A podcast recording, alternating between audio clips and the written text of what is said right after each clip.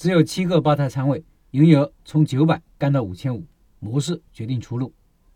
昨天我们讲到一个店产品组合的重要性，今天再给大家一个案例，看看产品组合的重要性。下面是我们社群里卤味店肖老板的案例，听过他分享的老板应该知道，他今年顶着疫情开了新店，店铺的运营模式也做了全新的调整。来看看他的情况。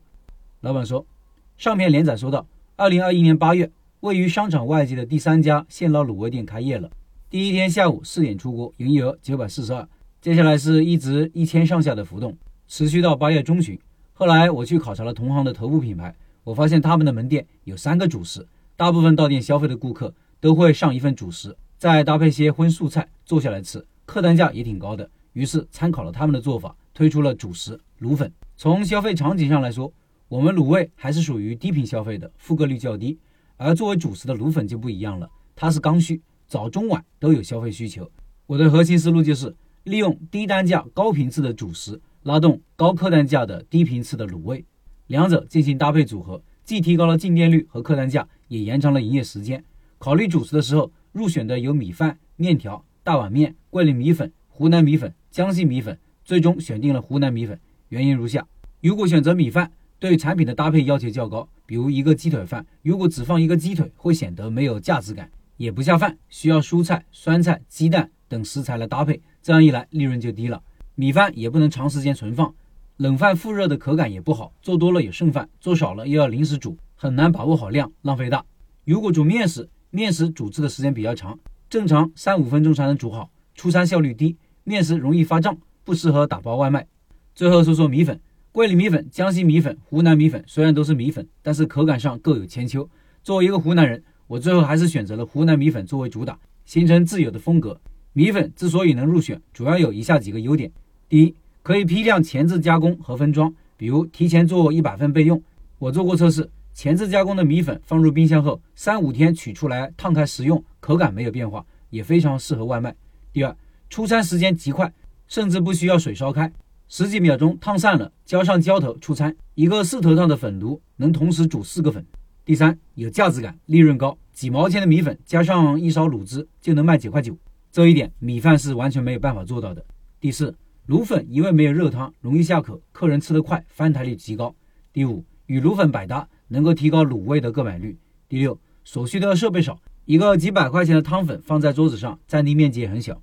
自从上了卤粉之后，开始营业时间从原来的下午四点钟调整为上午的十一点。在八月中旬到十一月中旬，商场没有开业期间，店里的营业额一直保持在两千左右，两个店员非常的轻松。这期间，我采购了一台二手滚筒式的炒菜机，专门用来制作小料、炸酱、酸笋、土猪肥肉萝卜干、土猪肥肉炒白干菜、油渣炒外婆菜、炒花生米等各种小料，都可以用炒菜机完成。再把制作方法交给店员，自己就能脱手了。很多人对于自动设备存在认知上的偏见，比如炒菜机说没有锅气。其实什么叫锅气呢？锅气就是高温下的食材表面迅速的焦化或者熟化产生的香味。由于以前的机器大多使用的是不耐高温的特氟龙作为涂层，所以锅气温度不能设置的太高。现在已经有太多设备取消了涂层，功率达到了九到三十千瓦，能够轻松实现锅气的这个需求，只是价格上比较高而已。对于我来说，设备是死的，如何最大化的利用好它才是关键。一个石头在乌鸦嘴里可以用来取水。在盒子手里可以用来砸开坚果，在人的手里可以用来猎杀动物。十月份有位社群的老板专门从外省过来我们门店，他们两夫妻做了十多年的快餐了。后厨师傅工资高，难请人也难伺候，一直守着一家小店。虽然营业额还不错，但是十几年如一日的待在店里，感觉一辈子没有盼头。我用后厨的简易版的炒菜机给他炒了两个菜，老板赞不绝口。当天他就去了我给他推荐的两家厂家进行考察，几经对比，最后采购了两台设备。据说效果非常不错，厨师也没请了，仅用一台机子就取代了百分之六十到百分之七十的厨师工作，这是题外话了。时间一晃到了十一月份，商场临近开业，气氛慢慢起来了，预计人流量会增加不少，这是一次压力测试的好机会。开业前一天，我就特地安排了店员多备两倍的货，提前半小时上班，第二天一早过去跟进帮忙。十点钟卤粉食材出锅，十一点钟一大锅现捞卤味出锅，客人陆陆续续的过来用餐。由于出餐效率和翻台极高，这一天两个店员加上我上午的帮忙，算下来两点五个人工，七个吧台的餐位，营业额达到了五千五百五十块八毛八。除了一直都有的微信好友九点七折外，没有任何其他活动。第二天营业额接近四千五，我上午去了三个小时，两个店员能够从容应对。这次商场的开业活动，我们完美的通过了压力测试，也更加坚定了我对主食加卤味模式的选择。跟店员聊天的时候，店员们都感觉不可思议。九月底关闭的那家快餐店，营业额只要超过两千五百块，三个店员都要忙得鸡飞狗跳，喝出一片混乱。